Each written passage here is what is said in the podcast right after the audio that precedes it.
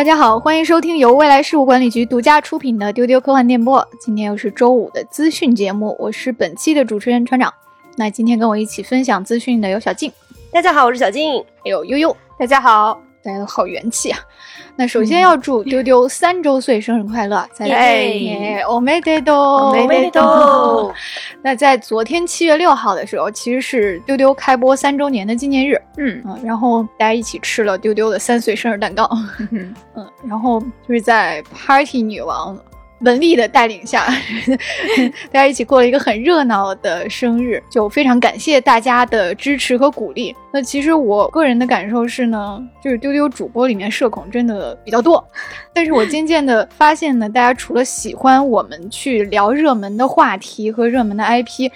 还真的很喜欢听主播们聊天儿，然后当我意识到这个事情的时候，我就很惶恐啊，就是原来我们聊天也可以给大家带来快乐啊，所以就是大家的支持啊、点赞呀、评论呀和在群里的讨论，都是我们继续放飞自我、寻找新的选题、制作新的节目的动力。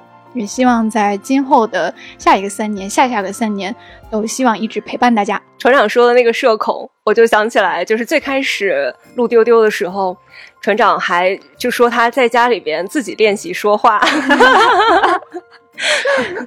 就社恐是这样的，就你平时想要去跟别人说话的时候，你就是要去练习这个措辞，要打很多的副稿才可以开始说话，是这样。然后我们都是在那个很多次，就是录完了以后，就会觉得嗯没发挥好，觉得好像嗯没有讲好，辜负了这个 IP。然后 在这样的反省下，然后三年的时间里一步一步的成长，也是非常感谢粉丝的陪伴和宽容。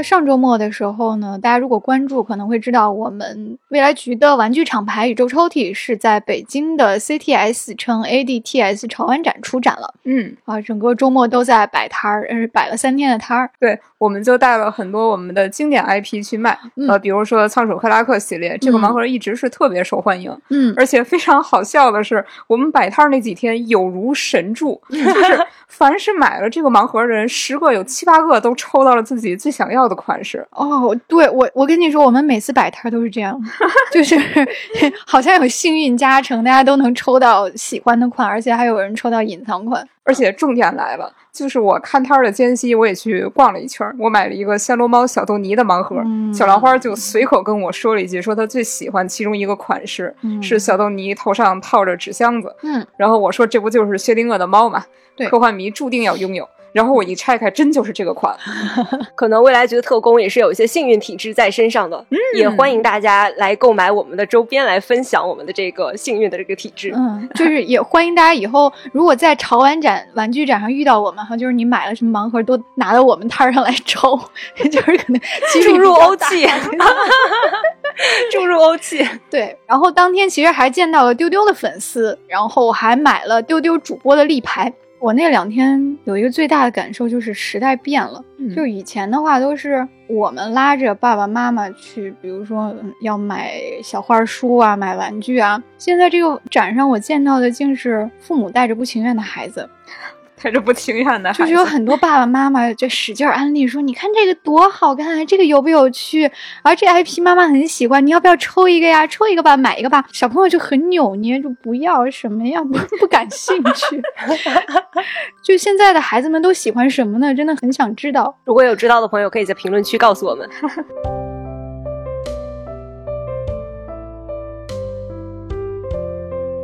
那最近我们是在逛玩具展、图玩具，然后小静是看了一部很好看的番剧，想安利给大家。对我看了一个很好看的剧，但是没有人吃我的安利。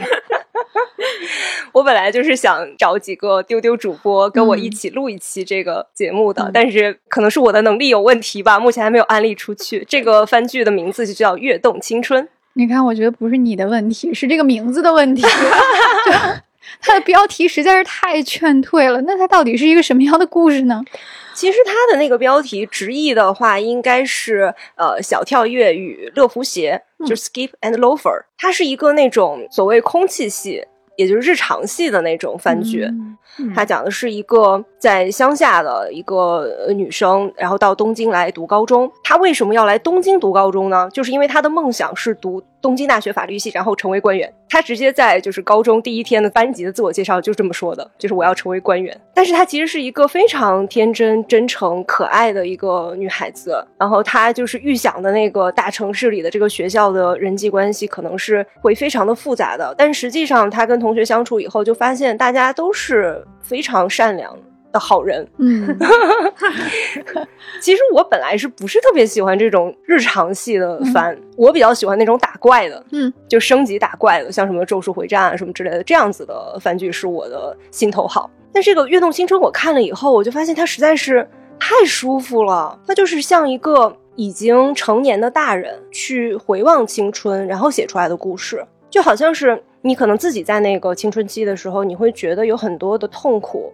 很多的困扰，你会觉得怎么好像同学就是会针对你，然后有很多对你来说好像非常难以完成的一些任务。但是你可能过了很多年，你已经工作了很多年以后，你再去回望的时候，你会觉得可能那个时候你觉得非常的恶毒的同学，但她其实也是一个可爱的小女生，她只是不是很会表达自己。你觉得难以接近的学霸，他其实也有一些，他可能只是说不是很会交朋友。我看这个番，我就感觉到作者可能就是一个这样的一个成年人。当他回望青春的时候，他可能在想说，如果我是有一个充满善意的世界，我在这个充满善意的世界里读高中，会是一个什么样的一个感觉？他就是描绘出来这样一种感觉，这样的一种完美的。高中生活，戴着一副玫瑰色的眼镜去回望 你的青春。对，那它这个标题又到底是什么意思呢？就是一个小跳跃和乐福鞋。我猜是因为他们高中的那个校服是穿那个乐福鞋的哦。嗯，然后这个 skip 的话，它可能是那种青春的感觉。这个作者真的特别会把握那种青春期的那种小跃动。就是那种开心想要踮脚的感觉，就是有些时候你想要去靠近这个人，这个人可能是你的喜欢的朋友或者是爱人都可以，然后对方给你发了一个短信，你可能就开心的踮起脚来。嗯，就他在这个剧里边是切切实实有这种情节的。嗯，就是开心的在月台上踮起脚来，然后还有一些校园里的一些活动啊什么之类的，你就看的时候就是整个这个番剧给人的感觉吧，就是蹦蹦跳跳的。很轻松，我觉得我被这个形容安利到了。就是更具有说服力的是，青春治愈番小静居然会喜欢，我就对的，我觉得 小静一一贯的人设不符。对对对，我觉得今天你有成功安利到我。就是因为据我所知，小静啊，对吧？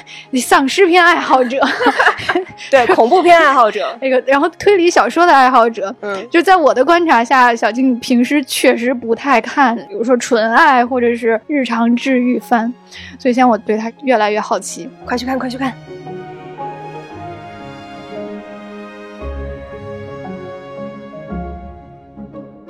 好，那接下来就进入我们的资讯的环节。首先来看这个很炸裂的消息吧，就是日本的华纳和霸权社。联手打造了一部原创的动画剧集，叫做《自杀小队异世界》。它是由《咒术回战》的导演大田惠里执导，由这个从零开始的异世界生活的编剧长月达平和梅原英司来担任编剧。每一个信息点都很炸裂，每一个都很炸裂。第一反应就是这个联动好怪呀！就是大家如果去看它的预告片的话。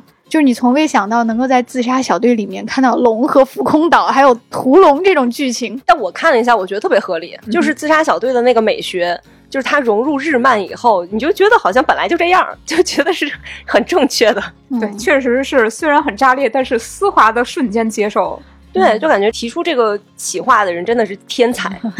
那小静是很喜欢自杀小队的。对我其实主要是喜欢他二零二一年的那个电影。嗯，自杀小队他其实二零一六年还有一个电影，那是他一般来说就是那个是自杀小队一，然后呃二零二一年的这个电影是自杀小队二。嗯。我是主要是看电影，但我知道这个自杀小队其实本来是那个 DC 的漫画，他讲的就故事就是其实是一个这个自杀小队嘛，在或者叫自杀突击队，它是一个虚构的一个组织，就是他们集结了一群罪犯，然后在他们的身体里边植入炸弹，然后强迫他们去执行一些任务，这些任务都是政府无法完成或者是没有办法放在明面上去做的。就如果出错的话，就可以让这些罪犯背锅。你就一看，你就可以感觉到这是一个非常非常黑暗的一个故事。然后在自杀小队的电影里边，它的主角是小丑女哈里奎恩。嗯，在这个动画的这个预告片里边，也可以看到，就完全就是一个日漫画的一个哈里奎因的一个样子。嗯，跟那个电影里的那个形象是完全一致的。嗯，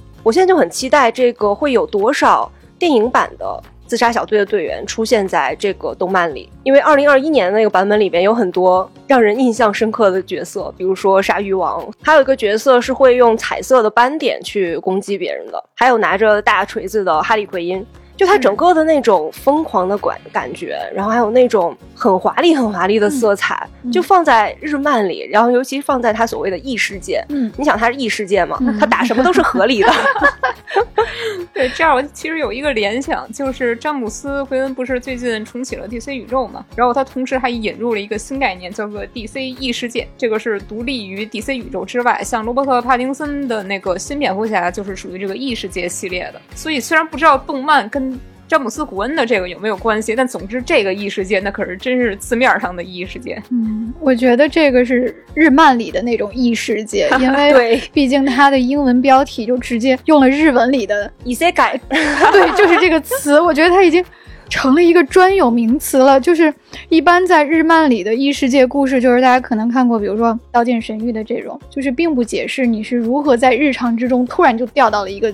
奇怪的时空里面，比如说街上突然开了一个洞，或者你打游戏突然被吸进去了，就是它是对这个世界观的突然的断裂不解释的啊，反正就把你投进去，那你就开始打怪吧。然后你可能不打怪升级就没有办法脱出这个世界，回到你原来的世界，基本上就是这样的一个设定。现在它还没有公布开播的日期，所以我们可以期待一下。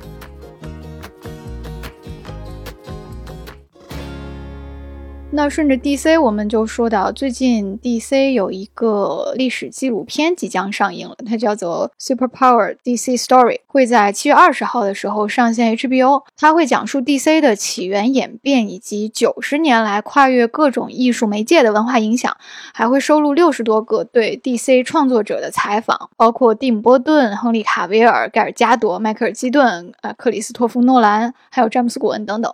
一共会有三集。他所采访的这些创作者可以说是呃涵盖了漫画编辑，嗯，然后还有演员，然后制片人、导演等的所有的都有，包括还有琳达·卡特，她是老版的神奇女侠。是的，对 DC 公司，它是一九三四年创建，所以明年就要迎来九十周年了，肯定会有一系列大动作。那这个纪录片，我想很可能就会是一个前奏。嗯。那这个纪录片应该也很适合新的粉丝来入坑 DC。嗯，对，看了他描述，就感觉可能会是一个比较系统性的历史的梳理。毕竟这个宇宙太庞大了，确实，你作为一个新人来说，你徘徊在这个宇宙入口，可能会有点不知所措。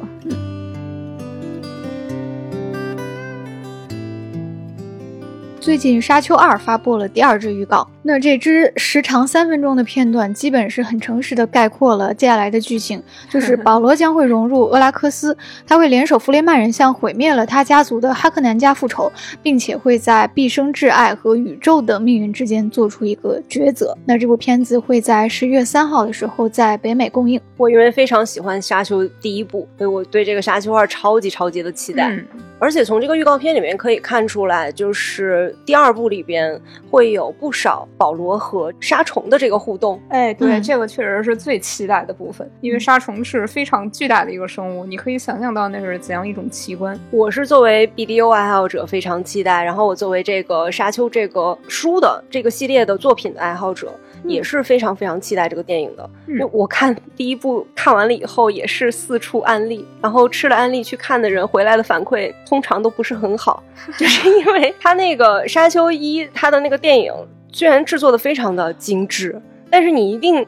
要在一个非常漂亮的、能够呈现出来那个漂亮的效果的屏幕上去看它，是的，就很多人就去看了什么三 D 版，然后或者是在一个普通的屏幕上看了一个三 D 版，然后回来跟我说啊，我中间睡着了，然后或者说这都是啥呀，黑乎乎的，然后那个虫子我也看的不是很清楚。嗯，对，作为一个各种版本基本上都看了遍的人，哦还是提醒大家尽量不要去选择三 D 版。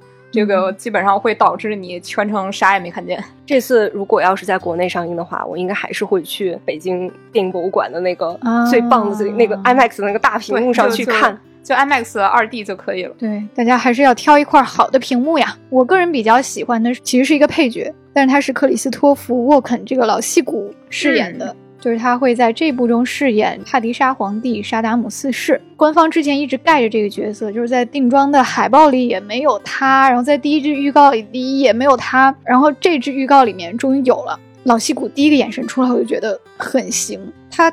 曾经是凭借电影《猎鹿人》获得过奥斯卡的最佳男配，他其实演过很多经典的影片，比如说低俗小说《猫鼠游戏》，还有《蝙蝠侠归来》，就是一个金牌男配角吧。并且他在古典的戏剧领域也很有建树。我觉得他们整体的那个妆造啊，还有审美什么的，包括选角，嗯，都是特别审美在线的。嗯，我就觉得我是在见证一个经典作品的诞生。就是我就觉得可能他暂时或许票房没有那么好，我已经 flag 给他立好了，但是他应该是能在影史上收获一个还不错的评价的。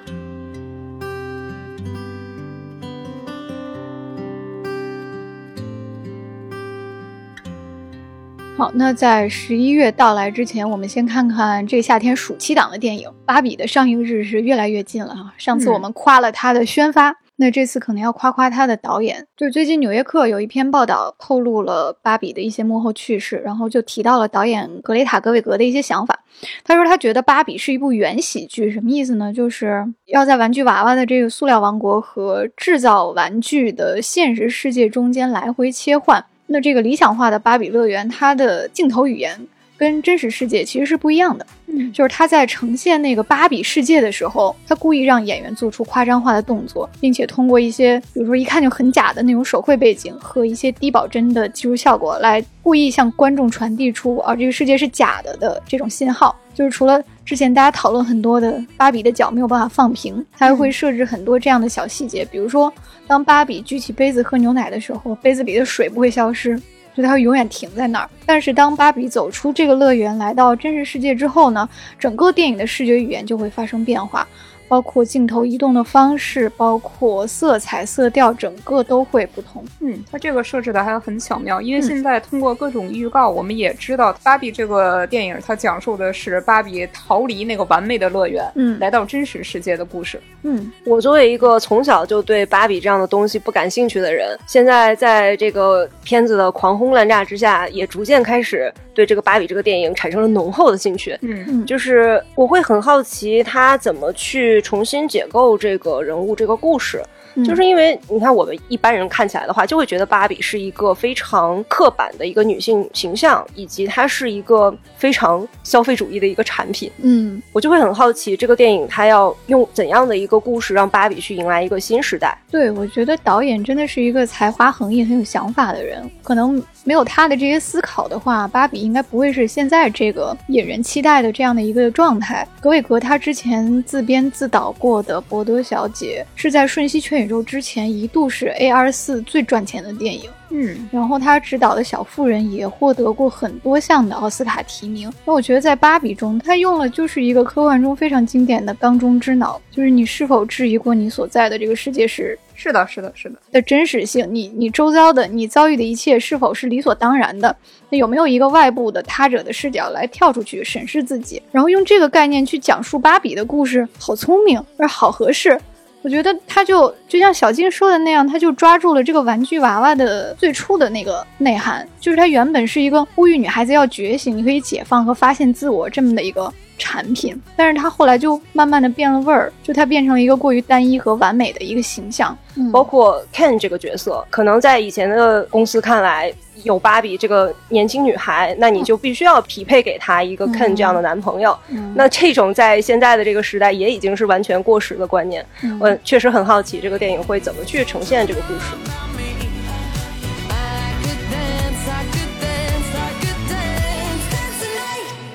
那最近也是有很多的公司和 IP 慧眼识珠，想要挖掘这位导演。那还是在这篇报道里面，就据说葛维格已经和网飞达成了协议，他将会指导至少两部根据 C.S. 刘易斯《纳尼亚传奇》改编的电影。我真的是感觉好久没有听到这个 IP 的名字了。这个小说是我小时候最喜欢的一个小说，所以我听到这个消息真的非常的开心，因为我很开心这个 IP 交到了一个看上去非常靠谱的一个导演的 手里。是是是，网飞看起来也是对这个项目是有深思熟虑的。它是一八年收购了《纳尼亚传奇》的电影和电视改编权，嗯，但是这么多年过去了，它都一直没有动静，就想必它是作为一个长线的大项目在布局的，嗯，所以说目前我们对于这个只知道一些零碎的信息。首先就是《寻梦环游记》的编剧马修·奥尔德里奇，他是负责统领整个项目。另外，好莱坞的金牌制片人马克·葛登也会参与。那马克·葛登他制片的代表作《生死时速》《拯救大兵瑞恩》《卡萨诺瓦犯罪心理》。另外还有德格拉斯·格雷沙姆，这是《狮子女巫》和《魔衣橱》那个电影的制片人。所以，像网飞这些项目当中，除了我们大家都熟知的《狮子女巫》和《魔衣橱》，肯定还会涉及一些大家不太熟悉的、以前没有被搬上过银幕的纳尼亚故事。毕竟纳尼亚一共有七本书。那我们之后也会持续为大家跟进和关注《纳尼亚传奇》的消息。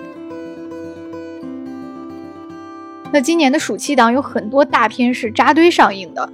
那最近《夺宝奇兵五》已经上映了，那很快七月十四号会有《碟中谍七》，那在七月二十一号的时候会有《巴本》和《奥本海默》。就最近大家可能注意到了，他们在一起联手搞事情，就是互相打 call。这个事情的发起者呢是阿汤哥，就是汤姆克鲁斯。首先呢买了暑期档竞争对手的电影票，为《夺宝奇兵五》《芭比》和《奥本海默》这三家电影站台。然后就在推特上好像发起了一个互相站台的接力。之后紧接着，芭比的导演格韦格和主演马格特罗比，他们也买了其他几部电影的电影票，就回应了汤姆克鲁斯的应援。我当时看到这个消息的第一反应就是：诺兰导演，你怎么还不行动呢？嗯，就是这个评论区洋溢着那种家庭群的氛围。就是就是任何一个人发的东西，其他人都会接力点赞，然后一个都不落下，就感觉这个这个群里就差诺兰没有主动发声了，然后大家都在艾特他。与这个其乐融融的氛围形成强烈对比的是，宫崎骏的《你想活出怎样的人生 》也会在七月十四号的时候上映。但是呢，由于这部电影是零宣发的，所以现在大家有一些很狂野的想象，说这回该做的不会是动画，而是真人电影吧？然后。连主创自己也开始担心啊！最近他们就发了一条说，这个电影还是有主题曲存在的，这部电影是久石让负责配乐的。对，一共有三十七首音乐会收录到原声带里呢。其实这个是吉卜力这回选择了一个零宣发的一个策略，就是他就决定完全不去宣传这个电影，他们觉得会达到一个更好的效果。但是最近宫崎骏自己也是稍微有点毛了。他就去问铃木敏夫说：“这真的没关系吗？咱不会真的扑街吧？” 然后大家怎么知道它是有主题曲这回事儿的呢？就是因为其实不是他们没有贯穿这个零宣发的策略，而是久石让自己发了个预告，说我的专辑啊八月份要发售了，它是一个宫崎骏电影的配乐。那还能是啥呢？对，还能是啥呢？大家就去看了看，说哦，原来有这么多首歌，原来好像哦，这个电影它竟然还有主题曲呢，就真的很好笑。就是从这些，它现在就相当于是只有这个久石让宣发的这个专辑以及一张海报。嗯，你看这需要。作曲家自己出来说，还不是零宣发吗？其实吉卜力之前的电影宣发做的都还是非常专业，然后以及非常大力的。是的，嗯，而且它的宣发的效果也是经过历史验证的，就基本上是他投入了多少宣发，他就能够就是成比例的得到。那么多的票房，是的，所以他这是第一次选择这种无宣发的这种策略，可以说也是一种非常自信吧。因为这个可能确实会成为宫崎骏的最后一部电影。嗯，但是现在就在这种各种大片儿轮番轰炸之下，可能宫崎骏老爷子稍微就是有一点没那么有底了。我觉得无论如何，今年夏天这部电影还有《芭比》都可以成为电影营销历史上的教科书。是的呢。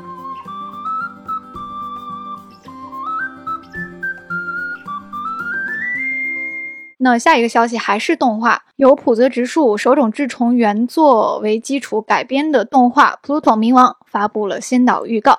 一共八集，每集六十分钟。它是改编自手冢治虫名作《铁臂阿童木》系列中的一个短片，后来由漫画家浦泽直树又重新演绎了一下。它主角是一个机器人警探，叫盖吉特，然后故事就围绕他追逐一桩命案而展开。我当时看到这个动画的呃宣传的时候，我就特别的激动，因为你就看到这两个名字嘛，浦泽直树、手冢治虫，梦幻联动。手冢治虫大家都知道，浦泽直树其实也是一个非常非常优秀的以及资深的一个漫画家。嗯，他的作品比较有名的有这个《Monster》，还有《危险调查员》和《二十世纪少年》。嗯，我自己看过的是《Monster》和《二十世纪少年》，我都非常的喜欢。嗯，就是这个漫画家，他很擅长创作那种有庞大历史背景的故事，嗯而且它本身的那个创作的故事里边，就经常有那种很多的悬疑元素和幻想元素。嗯。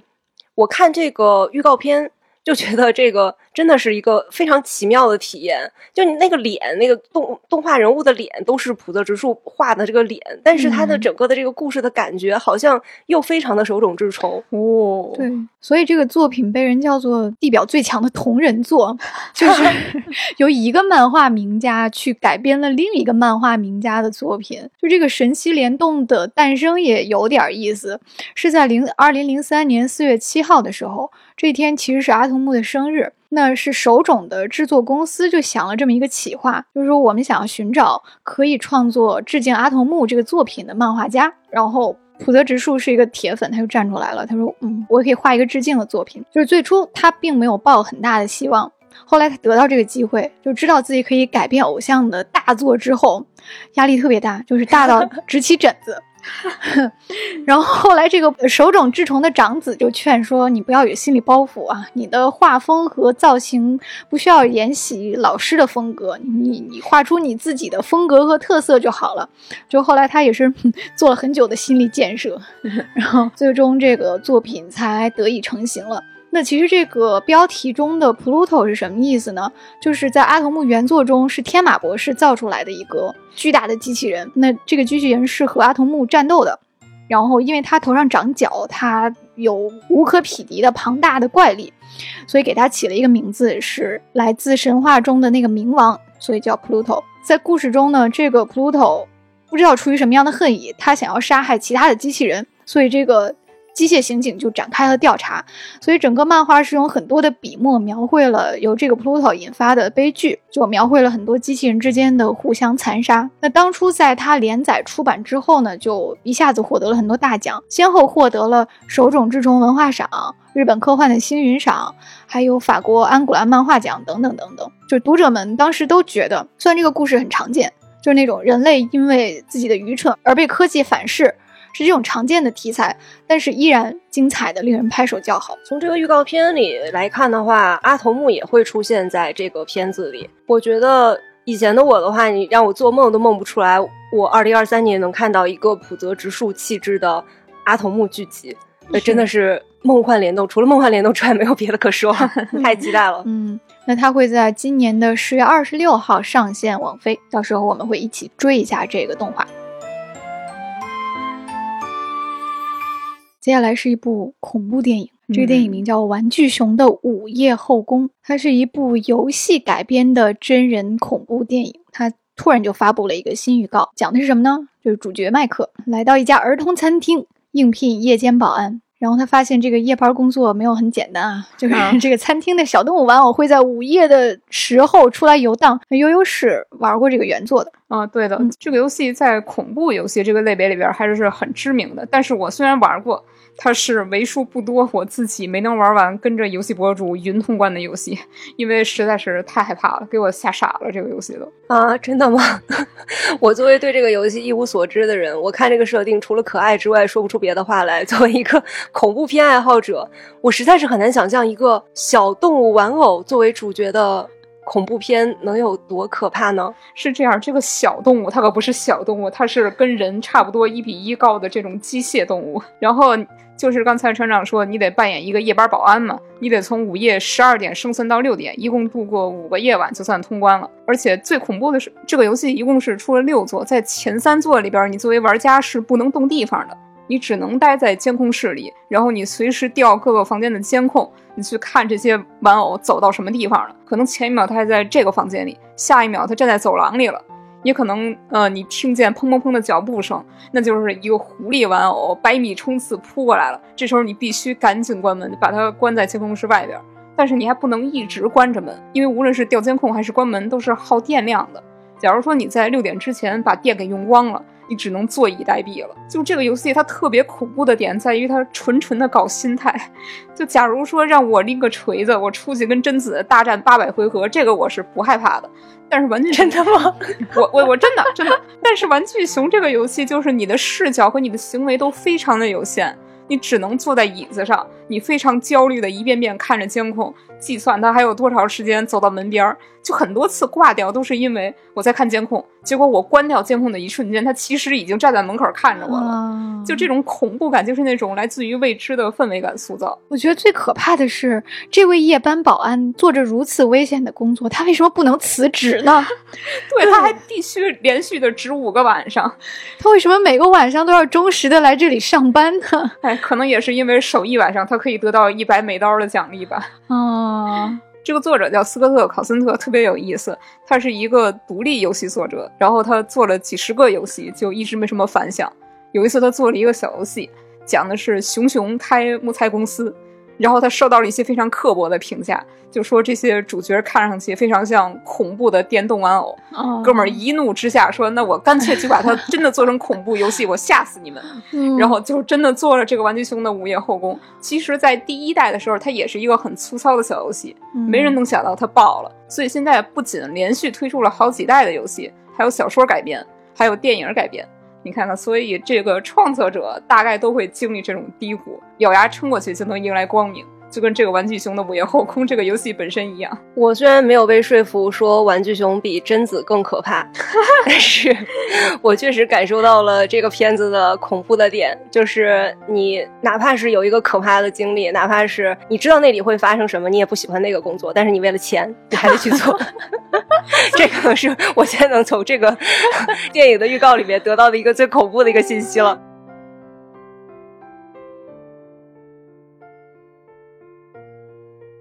那接下来还有一部因为上班会丧命的作品要介绍给大家，其实是一个喜剧片啊，它叫做《僵尸一百》。变成僵尸之前想做的一百件事，它为什么跟职场有关呢？就是看到这个电影之后，觉得它就像是 Mondays 的一个姐妹篇一样。就是 Mondays 是把职场跟时间循环结合在一起，嗯，这部作品呢是把职场跟丧尸这个类型结合在一起。它是讲一个非常憧憬职场生活的年轻人，那他进入了一家血汗企业，然后在里面干了三年，每天拼命的加班。生不如死，他平时就看着丧尸电影啊，喃喃自语说：“比起上班，这个简直就像是天堂一样啊。”那么在某一天，他期待的天堂终于降临了，就是他那个小镇被僵尸所占领了。然后他就站在天台上振臂狂呼，他说：“耶，可以不用去上班了。”然后他就决定放飞自我，他就列举了我在被丧尸咬死之前想做的一百件事。然后就做做成了一个遗愿清单，然后开始逐条实现。那这个片子的主演首先就引起了很多的关注，就是饰演这个社畜青年的是赤楚卫二。赤楚卫二就是演那个三十岁如果还是处男就会变成魔法师的那个 那个非常可爱的演员。我当看到这个卡斯以后，已经决定一定要看这个电影了。赤楚卫二在那个《三十岁魔法师》那个片子里边，就演了一个土土的，但是对人都很真诚的一个小可爱，然后身上有那种很笨拙的感觉。就是傻乎乎的感觉。所以我就看这个片子的预告，他就说有这个什么列举了被丧尸咬死之前想做的一百件事。就是你说哪个傻子会列那么长的一个单子，一百件事？一般人遗愿清单一般十条也就顶天了吧？我真的很好奇，这一百件事儿都是个什么事儿？你不能说啊，吃一个什么东西，这个也能算一件事儿吧？他这个单子里面包括了打扫房子和在阳台上露营。那我就想，之前这个主角的生活到底是忙成什么地步，以至于他没有时间打扫房子呀？我的重点是，这都末日了，你为什么还要打扫房子呢？这很日本人，之前根本不能放松去享受的小事吧。嗯，然后呢，这个作品其实是有漫画原作的哈，它改编自《麻生与吕》，就是《弥留之国的爱丽丝》的作者，还有高田康太他们共同创作的同名漫画，它是由石田雄介来指导的，并且在今年七月份的时候，他的同名的动画番剧也会开播，那就让我们期待这个职场丧尸片儿。接下来给大家分享一个我们出品的图书的喜讯：未来局联手译林出品的《造访星辰》上榜了中国作家网文学好书二零二三年五到六月的书单。这个推荐语是这样的：《造访星辰》起源于二零二一年科幻作家走进中国空间站活动，让最富想象力的科幻作者有机会感受航天技术及空间应用的最前沿，激发创作灵感。活动后，青年作家们创作了十一篇风格迥异。但充满正能量的小说，讲述了太空中发生的中国故事，比如围绕空间站的云雾是智慧生命，太空驻留过长将引发语言变迁，以及如何将废旧空间站改造为火锅店等等。这些故事充满奇想与哲思。好，那我们在之前的丢丢节目中也推荐过这本书，欢迎大家去回听今年三月三号的那期新书推荐，标题是《造访星辰：一本给未来人读的空间站故事》。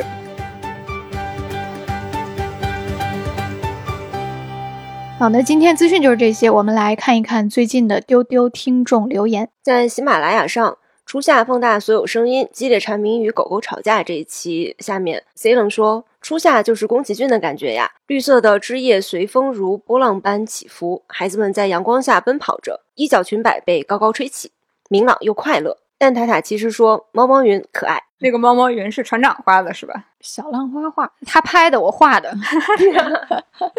在小宇宙上，小小板凳说：“太对了，超级喜欢嚼冰块，用牙齿咬住冰块，感觉它一点点消融在齿间，快乐就像泉水一样涌出。像我这种牙不太好的，我就只能根据你们的描述来体会这种快乐了。”焦图说：“来了来了，端着我的老味儿刨冰来了。”那么底下就有人要求他去呃描述一下刨冰的口感。焦图就说是那种传统的又绵软又有咔哧感的冰，放在大碗里边淋点酸梅汤或者酸枣酱，铺上冒尖儿的料。他喜欢一半酸杏一半红豆，有时候顶着一把葡萄干，有时候是几瓣橘子。酸酸甜甜，冰冰凉凉啊！夏天可真美好。小宇宙上，阿拉拉昵称不符合规定，说本地入夏再次失败，这周没有超过二十五度。啊，这 我很好奇，这位听友你是住在哪里啊？请在评论区告诉我。然后这期是之前的趣闻接收站，三十年上影节首次高亮科幻 EVA 粉，想给组委会送锦旗。这期延期延期延期，说灯一亮鸦雀无声，太好笑了，真的。小宇宙上，Hero Saga 说，昨天美琪的 EVA 足足鼓了八次掌，正片刚结束一次，安野秀明第一次出现一次，One Last Kiss 结束一次，声优一次，宇多田光一次，片尾安野秀明总监督又两次，中剧一次，我永远喜欢 EVA。我要给你啊狠狠的点赞！我也永远喜欢 EBA，而且我非常羡慕你能在剧院里边看 EBA，我真是羡慕的，真是爆鼻血。好，在第三百二十九期，长大就为了麦当劳自由，我就爱吃快餐这一期，竟然有朋友替我们去打卡卡斯丁了呀，还有 反图。谢谢这位朋友，我真的对塔斯汀非常非常的好奇，因为我们所有的主播都没有吃过塔斯汀。然后我们看到评论里有很多人热情洋溢的给我们描述了塔斯汀的口感。其实这一期就是我们所有参与了的主播都不太敢自己去回听这一期，因为感觉真的有一点点傻。但是万万没想到，这一期是大家最喜欢，然后留言热情最高的一期。嗯，在喜马拉雅上，这位听友二四九二六幺八九七，他说塔斯汀可以的，去尝过他的面皮儿是很有韧劲儿的，而且炸鸡的肉馅儿比华莱士好吃，有点像德克士，还有限定款的麻婆豆腐和鱼香肉丝，没有吃过怕踩雷。现在重庆开的到处是，反正我和周围的朋友都是面皮入坑，和普通面包皮还真的蛮不一样的。把我活活说饿。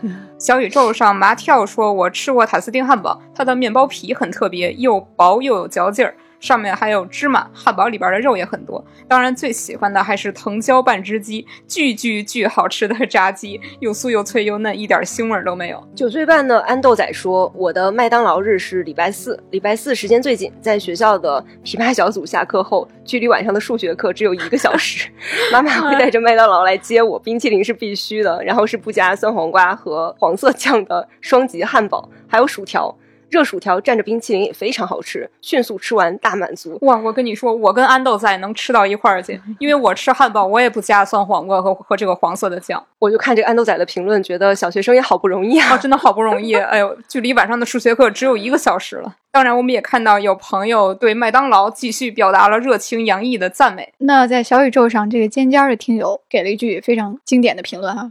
他说：“看到麦当劳却不进去吃，说明这个人的文学造诣和自我修养不足。他理解不了这种内在的阳春白雪的高雅艺术，他只能看到外表的辞藻堆砌，参不透其中深奥的精神内核。